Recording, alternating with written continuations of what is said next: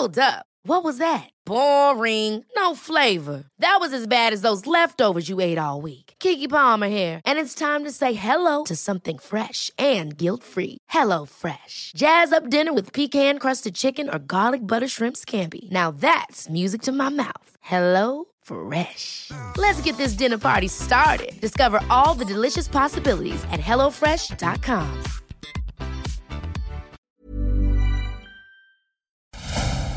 Cada noche los expertos se reúnen para debatir, polemizar, desmenuzar a la noticia y a sus protagonistas en una mesa de opinión que saca chispas. Esto es El Heraldo, la silla rota por El Heraldo Radio. Iniciamos.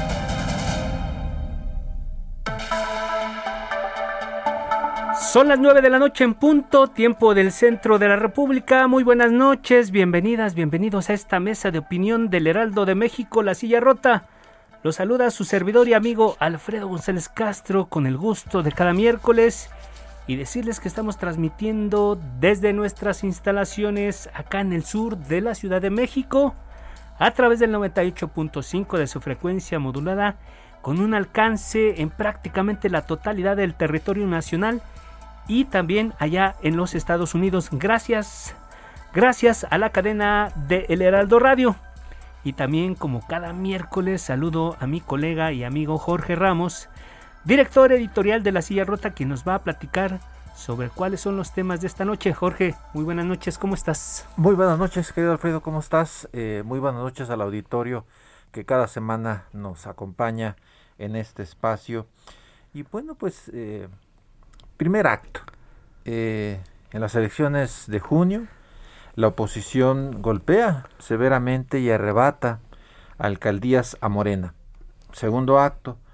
Comienza el jaloneo, no reciben a los alcaldes en las oficinas de Claudia Sheinbaum.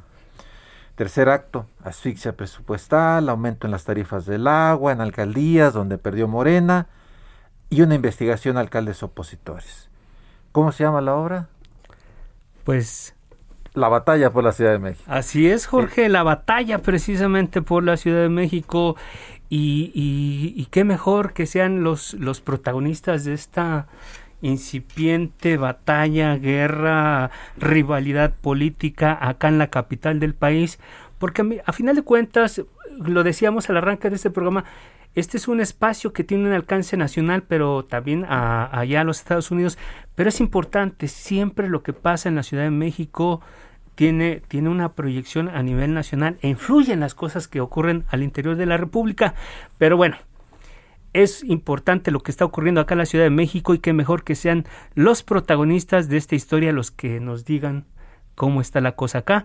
Y para, para hablar de este tema, para polemizar, se encuentra en la línea telefónica Tomás Pliego, presidente de Morena en la Ciudad de México. Tomás, muy buenas noches, gracias por estar con nosotros. Muy buenas noches, gracias a ustedes. También estamos esperando hacer contacto, ya está en la línea telefónica, estamos esperando hacer contacto con Andrés Ataide, líder de Acción Nacional. Así es, estamos estamos en estas. Así es, de entrada vamos, vamos a platicar eh, con Tomás Pliego. Tomás Pliego, eh, como ustedes saben, es presidente de Morena de la Ciudad de México. Tomás, preguntarte, eh, ¿Cuál es la situación política en la Ciudad de México en este ¿Cómo la podrías resumir? Eh, bueno, primero quisiera eh, decir algo referente a lo que comentabas hace un momento. Somos contrincantes políticos desde hace mucho tiempo. Este, representamos dos cosas muy distintas. Tenemos nosotros un proyecto, ellos no tienen proyecto. se lo dijo hace muchos años el presidente Andrés Manuel López Obrador a Diego Fernández de Ceballos en un debate que está en YouTube y que han visto millones de personas. Somos distintos, no representamos lo mismo. El Partido Acción Nacional gobernó 12 años, dos sexenios México. ¿Y cuál fue el resultado? Le devolvieron la silla presidencial al PRI, a Enrique Peña Nieto, y nos devolvieron un país pues prácticamente eh, deshecho. Esa es la realidad.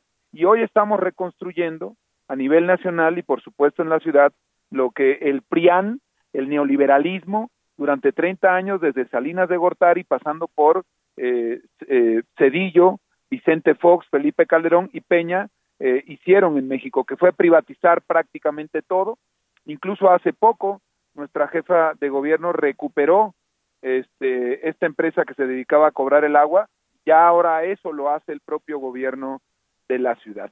Pero en ese sentido y respecto a este señalamiento que ha hecho el Partido Acción Nacional respecto al agua, yo quisiera precisar algunas cosas, si es posible. Adelante, Tomás. Bueno, primero decir que eh, el agua en la Ciudad de México es extremadamente barata. El litro cuesta 1.0138. Este es un costo ínfimo, sobre todo si lo comparamos con ciudades de otros países en donde el agua es elevadísimo. Además de eso, hay un subsidio al agua del gobierno de la ciudad y basta que con, cual, que, con que cualquier eh, radio escucha, con que cualquier ciudadano revise la boleta de agua de su casa para que vea cómo aparece ahí lo que cuesta el agua, el subsidio del gobierno de la ciudad y lo que finalmente está pagando el ciudadano. Hablo de todas las colonias, incluidas, por ejemplo, Bosques de las Lomas. ¿eh? No estoy hablando solamente de colonias populares. Esto sucede en toda la ciudad. Pero aún así, y teniendo los problemas que tenemos de agua, no solo en la ciudad, sino a nivel mundial, este, hay ciudadanos que se pueden dar el lujo de gastar más de 60 mil litros de agua en un bimestre, porque tienen eh, jardines, puentes, albercas, en fin, porque pues usan mucha agua. Bueno, pues en diciembre del año 2019, y lo pueden revisar ustedes en la página de internet del gobierno del Congreso de la Ciudad de México, en diciembre de 2019 eh, se votó una reforma al Código Fiscal. Este, eh, y en esa reforma al Código Fiscal votaron todos los diputados a favor, incluidos los diputados del PAN. Por ejemplo, este Patricia Báez Guerrero, Barrera Marmolejo Héctor, este el propio Garrido López Diego Orlando, este Montes de Oca del Olmo Pablo votó también a favor. Tomás, entonces no hubo, no, no fue una venganza contra esas eh, colonias, este contra esas alcaldías que votaron en contra de Morena? Rotundamente no, pero termino de explicar muy rápido. En diciembre de 2019, eh, los diputados del Congreso, incluidos los panistas, votaron a favor de que todo aquel ciudadano que consuma más de 60 mil litros se le pueda aplicar un cargo extra del 35%, solo en las colonias de mayor consumo. Entonces, en enero o en el primer bimestre, segundo y tercero de 2020, se aplicó este recargo a los domicilios que tuvieran un consumo mayor a 60 mil litros. Lo mismo se hizo en 2021 y lo mismo se va a hacer ahora, pero en diciembre de 2019 el PAN votó a favor porque suponíamos que el PAN había tomado conciencia de que el que gastara más, el que se pudiera dar ese lujo, pues que lo pagara. Importante. Importante la precisión que haces, Tomás Pliego, presidente de Morena aquí en la Ciudad de México. Eh, déjame estacionarme tantito en el tema del agua porque vamos a regresar, vamos a regresar a esto. Ya lo decías tú, es un, es un tema importante que hay que precisar, que hay que aclarar. No se trata de una venganza, pero bueno, regresamos ahorita con este asunto. Pero ¿por qué no nos hablas? Tú dices que son rivales, pero si pero se observa que hay, eh, que hay, un, hay una contienda abierta, que hay una guerra sin cuartel, incluso se está hablando de que se está utilizando la unidad de inteligencia financiera para hacer una, una, un corte de caja, una venganza en contra de los, de los alcaldes que son opositores al gobierno local. ¿Qué nos puedes decir sobre esto en particular? yo lo que puedo decir que es absolutamente falso, que nuestro fuerte no es la venganza, que seguramente en la UIF hay investigaciones, seguramente en la Fiscalía General hay investigaciones o probablemente en la Fiscalía de la Ciudad, porque, por ejemplo, este, los recursos de la reconstrucción que manejaron tres diputados, uno, prófugo de la justicia, Mauricio Toledo, está en Chile esperando la extradición, este, está acusado de enriquecimiento ilícito. Otro, que en paz descanse, Leonel Luna, lamentablemente falleció en un accidente y el otro diputado que este manejó recursos de la reconstrucción que están siendo motivo de investigación porque hubo un desfalco tremendo es Jorge Romero, que es actualmente diputado federal del PAN y que es el verdadero jefe o mandamás del PAN en la Ciudad de México. Entonces, se sabe, es público que están siendo investigados este, estos eh, quienes manejaron estos recursos, el destino de estos recursos millonarios y así como este, están siendo investigados ellos, pues están siendo investigados otros funcionarios públicos. Recordemos que en el sexenio de Miguel Ángel Mancera, que actualmente es diputado del PRD, pero que fue candidato a senador. senador por el PRD, pero que fue candidato a senador por el PAN. Ojo con eso. Miguel Ángel Mancera fue candidato a senador por el PAN, aunque ahora es del PRD. Entonces hubo un contubernio y una corrupción bárbara en, la, en el pasado sexenio. Y en esa corrupción bárbara estuvo el PAN. ¿O por qué le dan esa protección a Mancera y lo hacen candidato a senador por el Partido Acción Nacional? Claro, Tomás. Eh, yo quisiera preguntarte, eh, con esto que nos, que, nos, que nos platicas, lo que nos estás diciendo, ¿tú crees que ya estamos viendo los prolegómenos del 2024? No, yo creo que no. Yo creo que no estamos viendo el 2024. Yo creo que eh, Morena, el gobierno de la ciudad emanado de Morena, está gobernando, eh, está ah, llevando a cabo una batalla frontal contra la corrupción política que es la peor de todas las corrupciones, la de los políticos corruptos, y prueba de ello hay todos los funcionarios de la pasada administración de primer nivel que están en el reclusorio o están prófugos o están con un amparo abajo del brazo. Esa es la prueba real de lo que está sucediendo. ¿En dónde está Cuauhtémoc Gutiérrez de la Torre? Que fue perdonado por el anterior jefe de gobierno, este Miguel Ángel Mancera, producto también de la corrupción política. Entonces, si hay una batalla frontal en contra de la corrupción de parte de la Fiscalía General de Justicia de la Ciudad de México con resultados muy contundentes. Ahí están a la vista de todos. No es algo que yo esté inventando. Entonces, si están investigando a exfuncionarios públicos o actuales funcionarios públicos que también fueron funcionarios públicos en el pasado sexenio, como el caso de Jorge Romero, que manejaron millones de pesos de la reconstrucción, bueno, pues que enfrenten a la justicia, que vayan con sus abogados, que se defiendan, pero eso de que hay castigo político, se están queriendo victimizar. Hay castigo político por el tema del agua, hay castigo político por el tema de la UIF, hay castigo político por esto. Que presenten su proyecto, que gobiernen bien, que defiendan sus propuestas y que no estén haciendo politiquería barata queriendo decir y engañar a la ciudadanía, manipular a la ciudadanía con el cuento chino de que va a haber un aumento del agua. Les vamos a demostrar con cientos de boletas del año pasado y de este año haciendo el comparativo correspondiente que no va a haber ningún aumento. Yo quisiera saber qué van a decir los dirigentes del PAN cuando mostremos, porque vamos a ver una expo mentiras del PAN, ah, qué van a hacer cuando nosotros presentemos todas estas boletas ampliadas en gran formato en un lugar público para demostrar que es mentira que hubo un aumento del 35% en estas colonias. Tomás, pero ¿no temen ustedes que, bueno, en este afán de poner a cada quien en su lugar, en este caso a sus adversarios del PAN, los ciudadanos reciban un mensaje equivocado de que los están utilizando como carne de cañón para estas vendetas políticas? ¿Qué se puede esperar el ciudadano de Morena en un futuro muy cercano que son las elecciones del 2024, viene el tema de la revocación, el hecho de que se, se apliquen estas medidas que incluso votó el PAN no genera un mal mensaje en la ciudadanía. ¿Qué puede esperar el ciudadano de Morena en la Ciudad de México en este año? El PAN, el, PAN está eh, llevando a cabo una campaña de calumnias y difamación mintiendo respecto a que va a haber aumento del agua, simplemente estamos respondiendo, porque el que calla otorga, nosotros no podemos de ninguna manera quedarnos callados. Y por supuesto que no nos gusta este fanguero en el que pretenden meternos en estas mentiras, estas calumnias de que va a aumentar el agua 35%, pero tenemos que responder. Ojalá se pusieran a la altura hicieran política del nivel que merece la ciudadanía, del nivel que demanda la ciudadanía y pudieran, por ejemplo, debatir con ideas profundas, contundentes, las propuestas, proyectos de la 4T o defender los propios, aunque creo que no tienen. Pero lo único que hacen es atacarnos, lo único que hacen es difamar, calumniar y querer manipular a la opinión pública, por ejemplo, con el caso del agua, con el tema de que los están investigando, que la UIF, este, es verdaderamente lamentable el nivel, eh, la crisis que tiene el PAN y a lo, y a lo que los ha orillado esta crisis, que es a fabricar noticias falsas, a querer manipular a la opinión pública.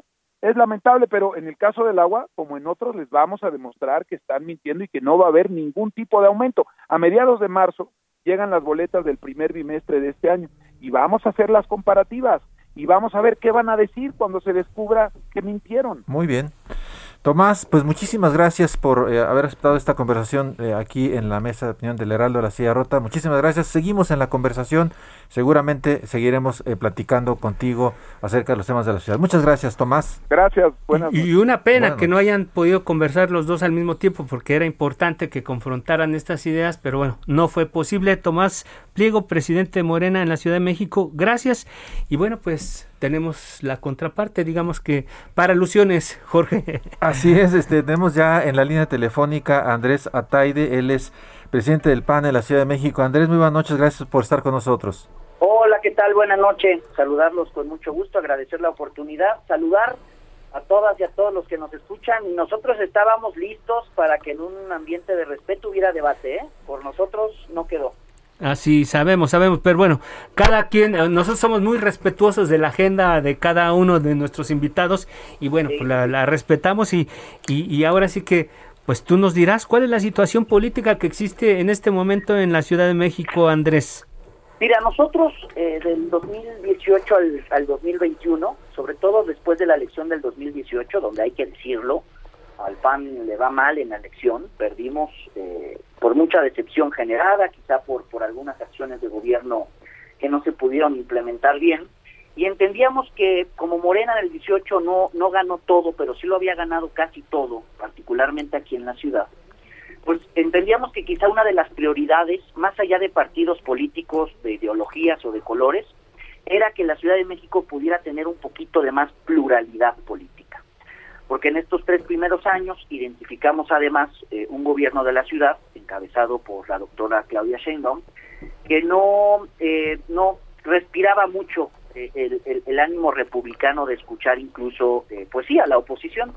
Es así que surge la alianza Va por la Ciudad de México en la capital, y, y, escuchando al presidente don Tomás, pues comprendo, comprendo el ánimo con el que explicó varias cosas, porque si el año pasado se hubiera votado por la jefatura de gobierno, pues la alianza del PAN, del PRI, del PRD lo hubiera ganado por más de 250 mil votos a la alianza de Morena, el Verde y PT, reitero, la jefatura de gobierno.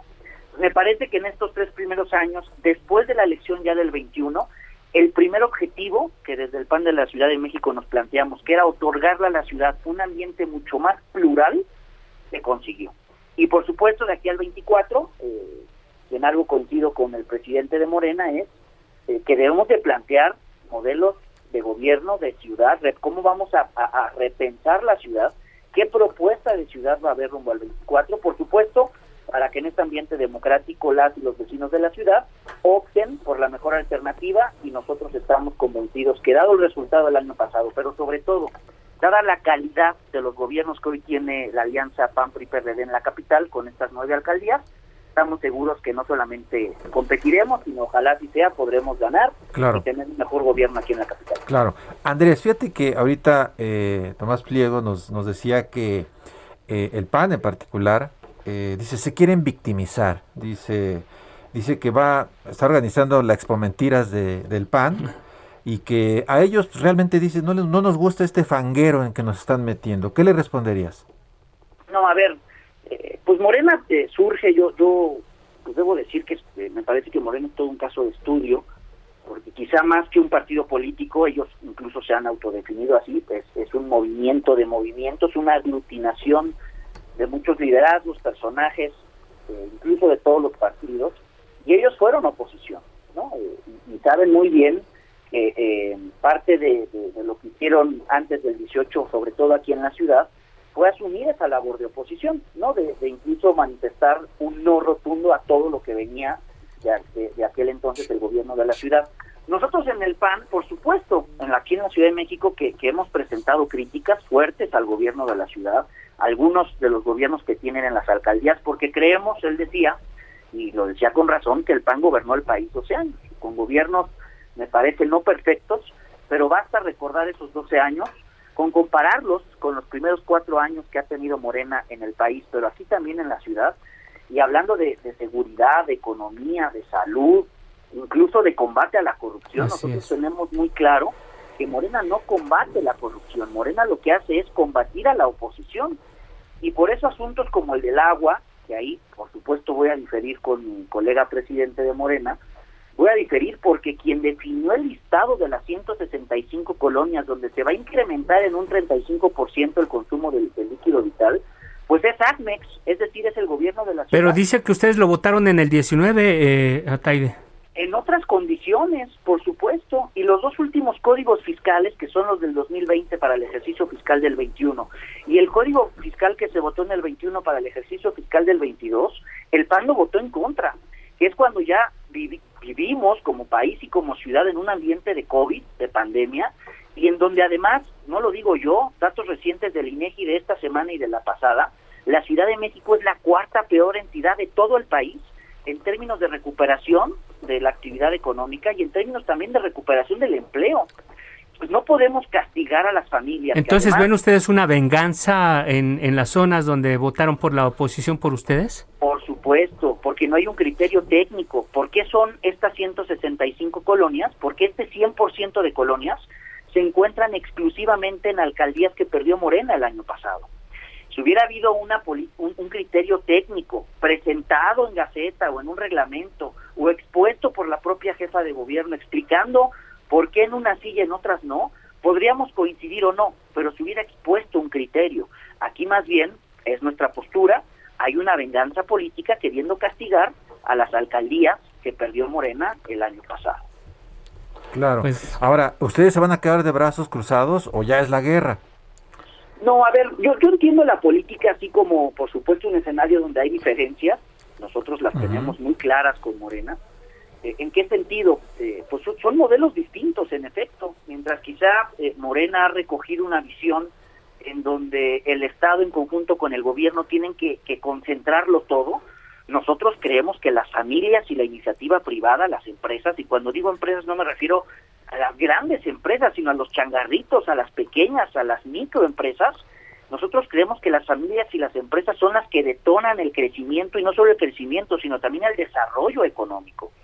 No estamos peleados con la iniciativa privada, pero al mismo tiempo creemos en un modelo de gobierno en donde la política social es necesaria para ayudar a quienes más lo necesitan. Entonces sí son modelos distintos y reitero, no va a haber mejor carta de presentación rumbo al 24 que el poder contrastar cómo gobiernan las alcaldesas y los alcaldes de la UNA cómo gobiernan las alcaldesas y alcaldes que tienen Morena en la ciudad. Andrés, pero no, sientes que en aras de preservar el poder o obtener el poder, eh, los partidos políticos se están tomando como rehenes a los ciudadanos? No, no, no. Yo de verdad te lo digo desde el PAN, si nosotros nos animamos, porque además es nuestro deber, a hablar sobre esta venganza política que, que reside en, en, esta definición extraña de, de, por qué en algunas colonias solamente este incremento del agua, es porque estoy convencido que hubo una discriminación hacia algunas colonias. Y si estamos hablando de que ayer cuatro de los cinco alcaldes y alcaldesas que supuestamente están siendo investigados y que cuatro de cinco se presentaron, pero los cinco firmaron el documento y se presenciaron ahí en la UIF para solicitar formalmente información de si están siendo investigados o no, es porque estamos detectando lo contrario a lo que tanto pregonan. En Morena pareciera que uno de sus principios o valores en efecto es la venganza.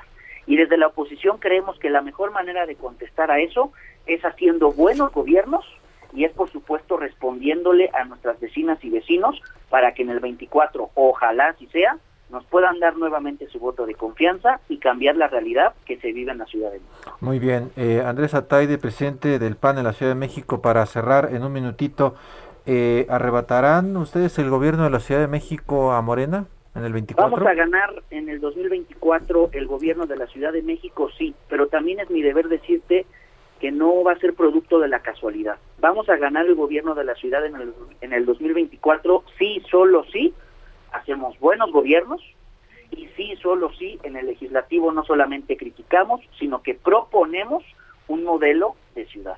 Si eso lo conseguimos desde la oposición, en efecto yo estoy convencido que en un par de años la realidad de la ciudad cambiará y cambiará para bien. Eh, para finalizar, ya para finalizar, eh, ¿temen ustedes que algún alcalde de la oposición termine en, en prisión? ¿Qué No, para nada reitero, ellos y ellas fueron los primeros en acudir, en presenciarse a solicitar información y, y, recordemos que esto no es nuevo, o sea, además de esto reciente, además del tema del agua, Recordemos también que los hicieron estrangular presupuestalmente sí, Nos vamos. Muy bien. Recordemos que eh, no es la primera vez pues que desde el gobierno de la ciudad hay un intento de minimizar el esfuerzo de la oposición. Muy bien. Pues ahí está, ahí, ahí está. están las dos posiciones. Andrés Ataide, presidente del PAN, muchísimas gracias por estar con nosotros. Acaba de estar el presidente de Morena, Tomás Pliego. Vamos a un Al contrario, gracias. Gracias, Andrés Ataide, presidente del PAN en la CDMX. Vamos a un corte y regresamos. No le cambie, venimos con otros temas. Regresamos.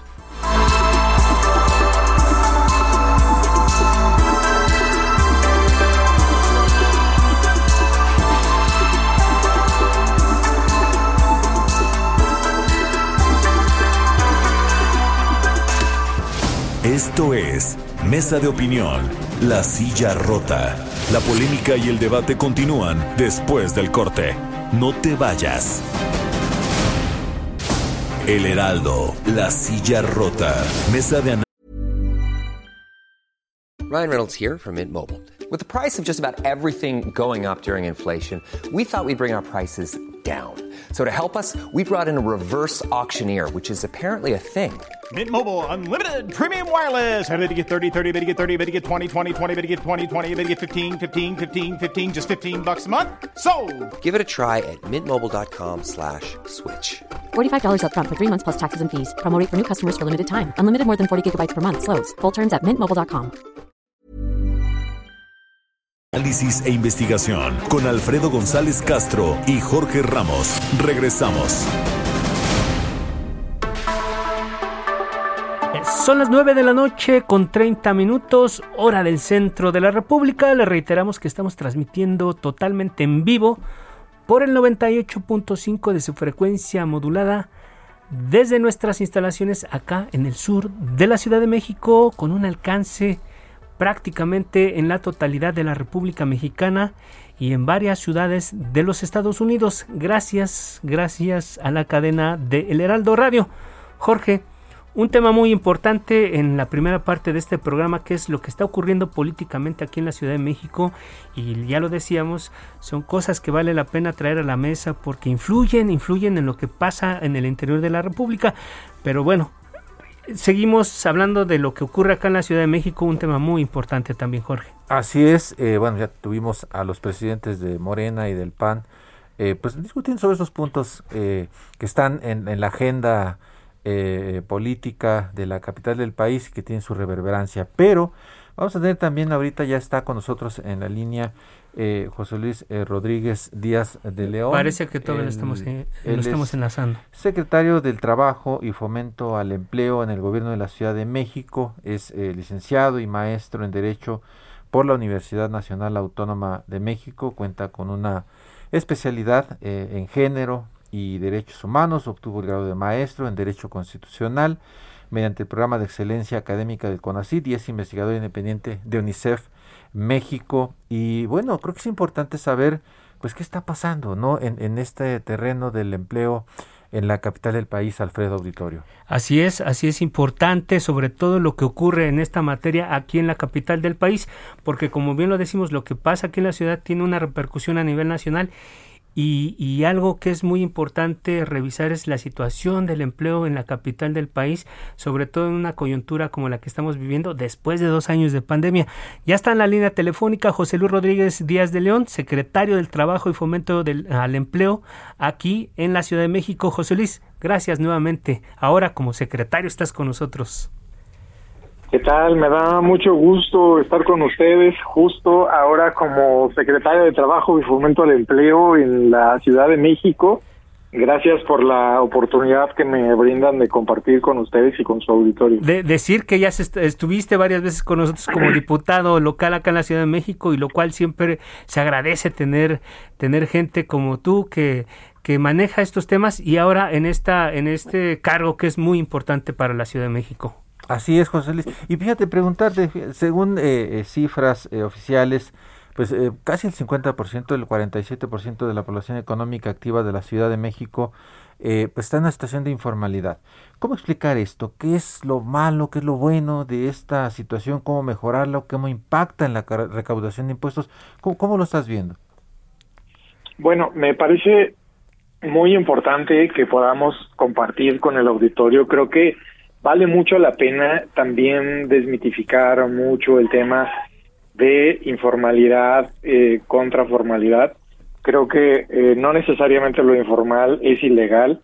Creo que vale mucho la pena también empezar a compartir que hay acciones que tienen que ver con cambios en la estructura y en la cultura de quienes habitamos la Ciudad de México y que también generan una movilidad.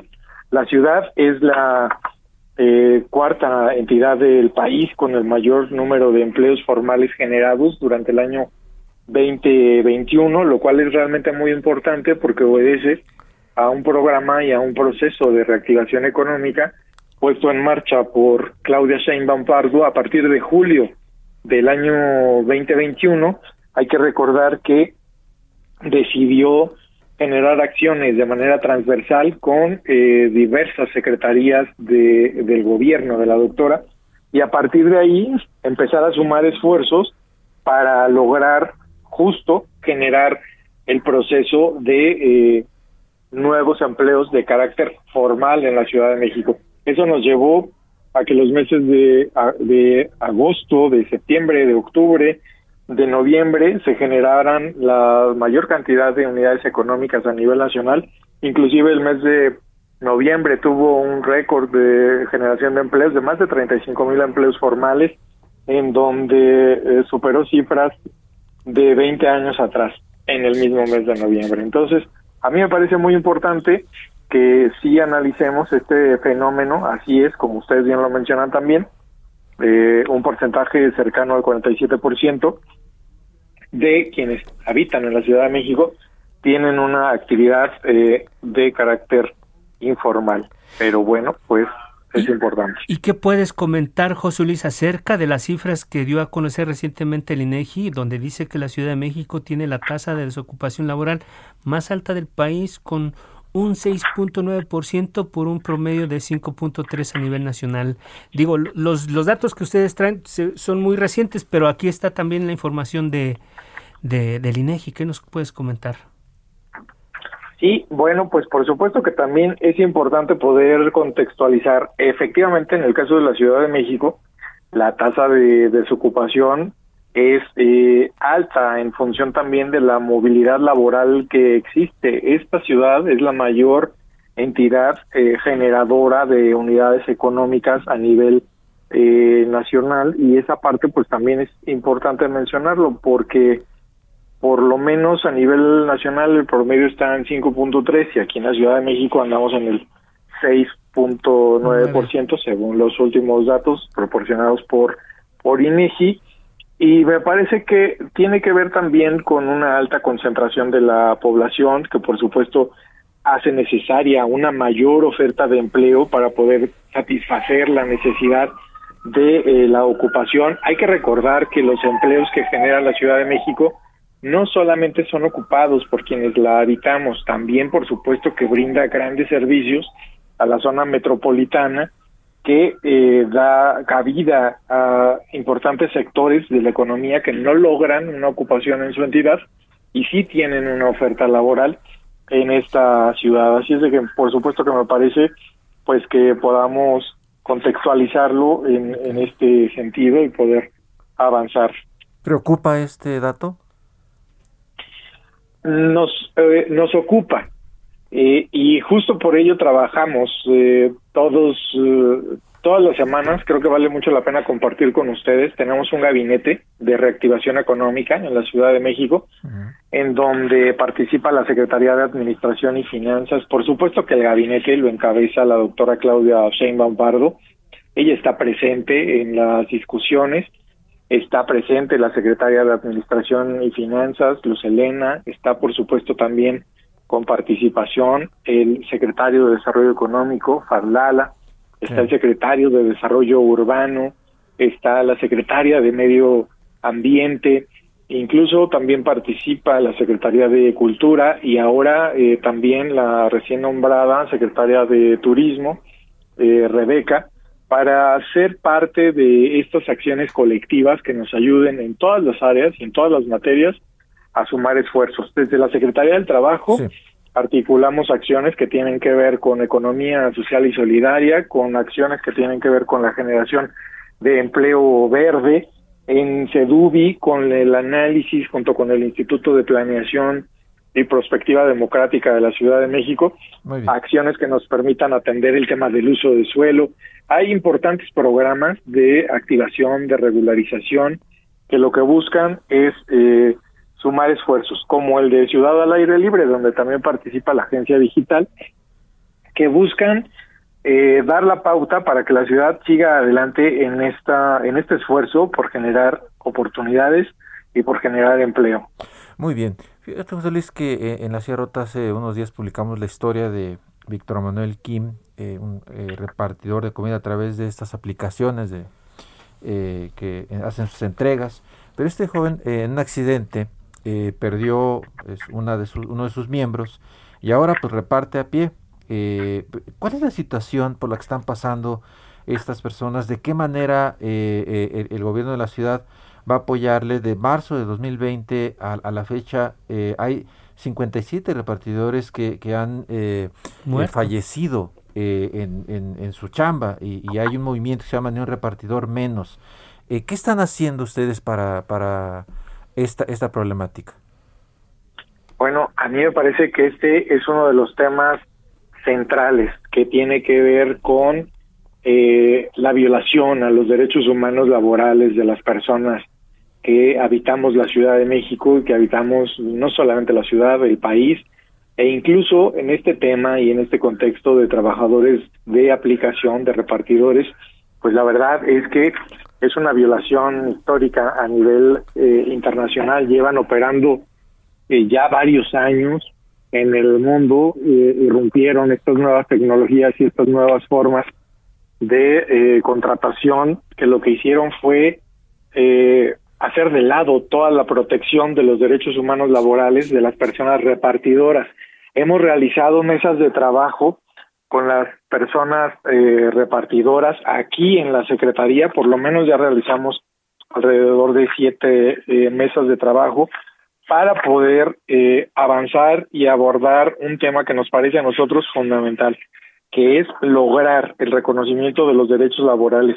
Y para ello se requiere realizar una reforma a la ley federal, una, una reforma a la ley federal del trabajo que reconozca, pues, que debemos de poner fin a la precarización de la vida de las personas trabajadoras. El ejemplo que tú pones sobre la mesa verdaderamente es eh, algo que debería de llamarnos a todos la atención. Están realizando una actividad laboral que no se reconoce como actividad laboral, no hay una responsabilidad por parte de sus empleadoras, no han asumido ni siquiera la posibilidad de brindarles una atención médica que les garantice que durante sus traslados, porque estos ejemplos que tú pones sucedieron en los traslados, estos ejemplos que tú pones no le sucedieron a las personas en un horario donde no estaban realizando ninguna actividad. ¿Cuándo, ¿Cuándo veremos materializada esta intención de meter en cintura a estos empleadores que dan trabajo a través de estas aplicaciones? ¿Cuándo veremos este, esto? Este mismo mes de febrero será presentada por la jefa de gobierno de la Ciudad de México y también con el acompañamiento de eh, la maestra Luisa María, con quien hemos también abordado el tema la Secretaria de Trabajo de Gobierno de México, para que en colectivo presentemos esta iniciativa en el Congreso de la Ciudad de México, se analice y se remita a la Cámara de Diputados. ¿Cuál es el objetivo central? El reconocimiento de los derechos humanos laborales. El objetivo central es lograr colocar a las personas trabajadoras por aplicación en un esquema de derechos, en un esquema que les haga factible acceder a los derechos humanos en materia laboral. Es decir, el, próximo mes todos los señores, todas las personas que trabajan para estas aplicaciones van a tener las prestaciones de ley. En este mes de febrero nosotros vamos a presentar la iniciativa, como lo comenté, es algo que se debe de discutir en Cámara de Diputados y a partir de ahí, de este mismo mes de febrero, detonamos el proceso parlamentario para que corra el análisis y el dictamen en el ámbito legislativo. Nosotros pensamos que las personas legisladoras deben este de año, asumir ¿no? una responsabilidad social para este mismo ejercicio. Así es. En este mismo Aguinaldo, año. vacaciones, seguro social, incapacidades, ¿qué otra cosa les van a eh, va- les van a otorgar a estos trabajadores? Todo esto que acabas de mencionar es a lo que no tienen derecho. No tienen derecho al reconocimiento de una actividad laboral. No tienen derecho al reconocimiento del pago de aguinaldo. No tienen derecho a vacaciones. No tienen derecho ni siquiera a la organización colectiva. No tienen derecho ni siquiera a una posibilidad de contar con un contrato. No tienen derecho a contar con una jornada de trabajo. No tienen derecho a contar con un salario y sí nos parece que las aplicaciones, ustedes lo saben, han tenido la posibilidad de generar un, un ingreso mayor, incluso en esta pandemia, sus eh, ganancias han sido eh, superiores. Y me parece muy importante que debe de haber una corresponsabilidad y debe de haber también una posibilidad de hacer efectivo el acceso a los derechos humanos. Por eso el tema está en el ámbito pues por supuesto que de nosotros, del Ejecutivo, pero también en el ámbito legislativo, que es en donde estaremos caminando. Pues muy bien, pues ojalá, ojalá de verdad y, pueda prosperar y ojalá este eh, fuera este mismo año que terminara este proceso para que lo antes posible eh, estas personas tengan todos sus derechos. La gente no puede estar trabajando en la calle o en ningún lugar sin, sin el beneficio, sin el amparo de la ley laboral, las prestaciones. Es tremendo lo que está ocurriendo porque además eh, eh, los hacen parecer como socios cuando en realidad no les otorgan ningún beneficio más Nada. que lo que ganan por cada entrega que hacen y eso sí parece lamentable que esté ocurriendo en nuestro país Así es. cuando ah, existe un gobierno que, que se preocupa por esto, lo que sigue es materializar una idea como esta. Gracias, José Luis. José Luis Rodríguez Díaz de León, secretario del Trabajo y Fomento al Empleo del Gobierno de la Ciudad de México, muchísimas gracias y seguimos en contacto. Gracias a ustedes, Jorge, Alfredo, y justo no podemos seguir permitiendo plataformas millonarias y empleos precarios. Eso, muy Eso. bueno, muy buen cierre, muy bueno, José Luis. Gracias. Gracias, José Luis. Gracias, un abrazo. Bueno, pues eh, seguimos con, con el programa y ahora tenemos en la línea a Daniel eh, Díaz, él es secretario de salud del eh, gobierno de Guanajuato. Y fíjense, eh, auditorio, que el Centro de Investigación Económica y Presupuestaria realizó una revisión a todas las entidades de la República según su gasto de bolsillo en salud y encontró que los estados no adheridos al INSABI presentan un mejor desempeño y justamente Daniel Díaz, insisto, secretario de Salud de Guanajuato, eh, lo tenemos en la línea. Buenas noches, ¿cuál es la experiencia de Guanajuato, Daniel? Muy buenas noches, Jorge Alfredo, todo su auditorio. Pues no nos adherimos al INSABI, una decisión del gobernador Diego Sinué que ha respaldado al sistema de salud estatal y que está trabajando con un enfoque que planeamos, un modelo de atención para estar presente en los 46 municipios y atender a 3.7 millones de habitantes, de 6.2 millones de habitantes. 3.7 no tienen otro sistema de protección social en salud más que lo que era el Seguro Popular. Entonces, ellos se atienden en los hospitales estatales, afortunadamente hospitales que se han fortalecido con equipamiento, con personal, que nos ha podido dar, eh, hemos tenido la capacidad de dar respuesta a esta contingencia sanitaria y además una inversión estatal de más de 6 mil millones de pesos que sumados al recurso que recibimos de la federación, que es producto de los impuestos de los guanajuatenses, pues nos ha permitido que eh, combatamos el empobrecimiento de la población, sobre todo en épocas de pandemia, teniendo medicamentos, un abasto de medicamentos muy superior a la media nacional, nosotros superamos el 95%, tenemos medicamentos para niños con cáncer, unidades acreditadas, certificadas, por cuarto año consecutivo también primer lugar en la transparencia en el ejercicio del gasto en salud y por segundo año consecutivo Premio Nacional de la Calidad en Salud y no nos adherimos al INSABI.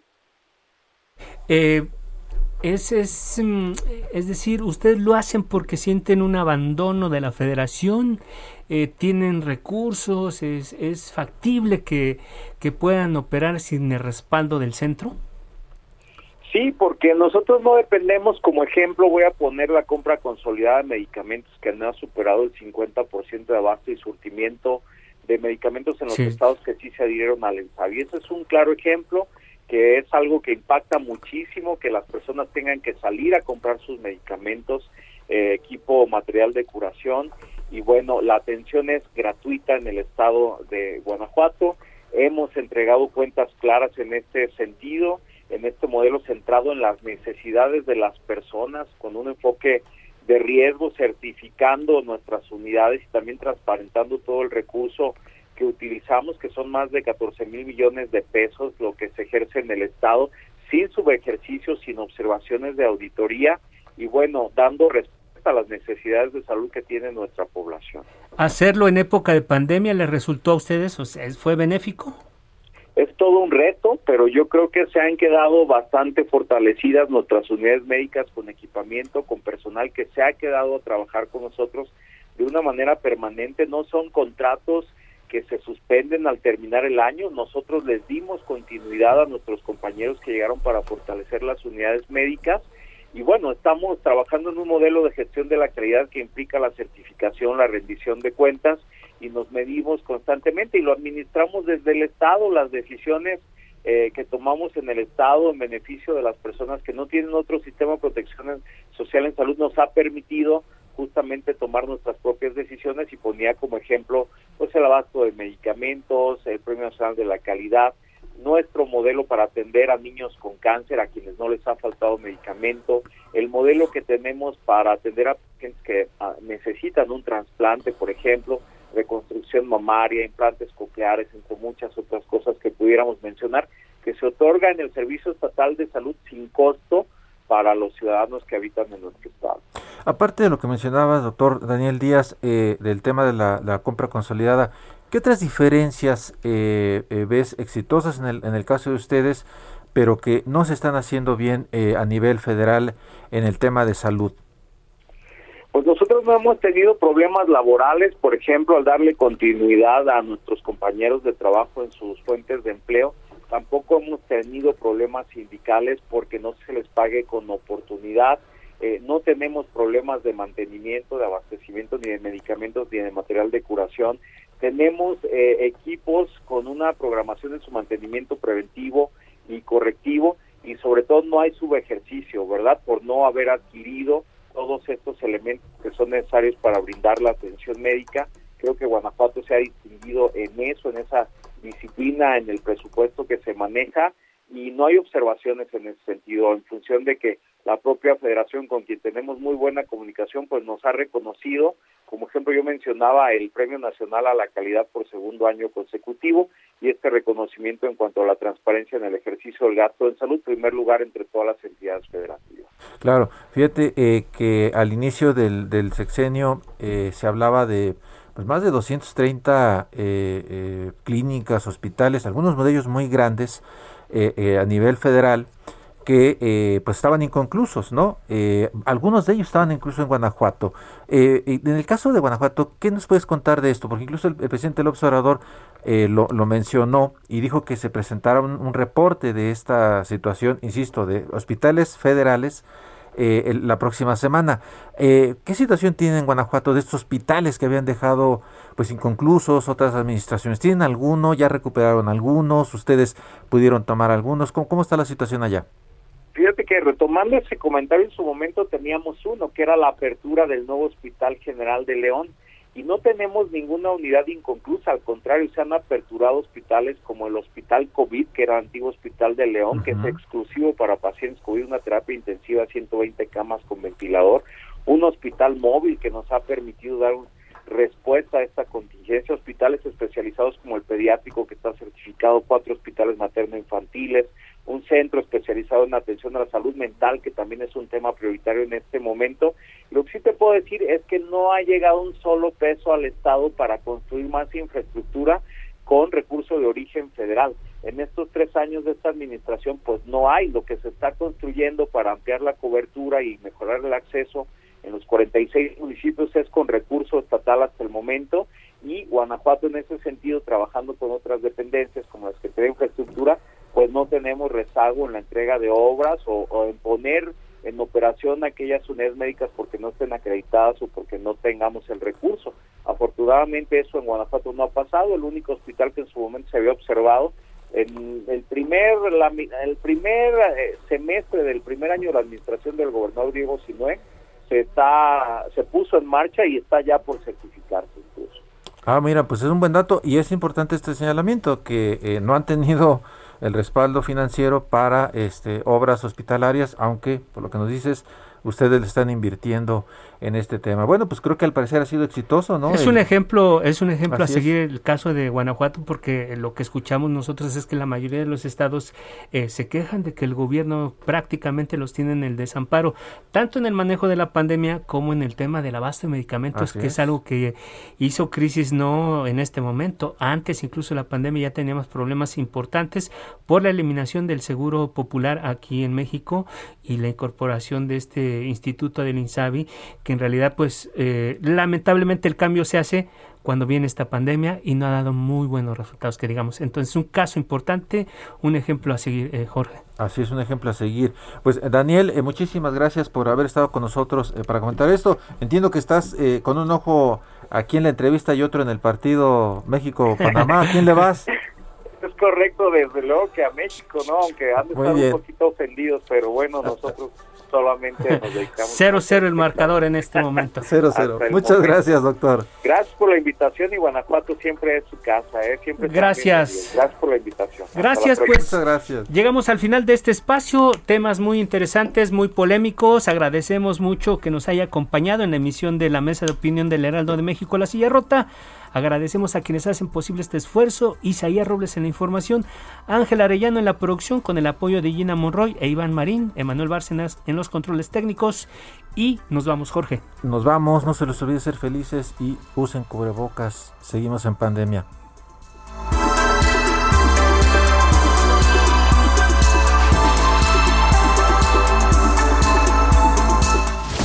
La polémica por hoy ha terminado. Te espera el próximo jueves para que, junto con los expertos, analicemos la noticia y a sus protagonistas.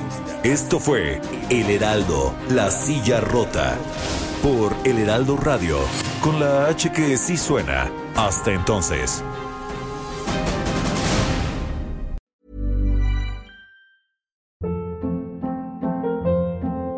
Hold up. What was that? Boring. No flavor. That was as bad as those leftovers you ate all week. Kiki Palmer here, and it's time to say hello to something fresh and guilt-free. Hello Fresh. Jazz up dinner with pecan-crusted chicken or garlic butter shrimp scampi. Now that's music to my mouth. Hello Fresh. Let's get this dinner party started. Discover all the delicious possibilities at hellofresh.com.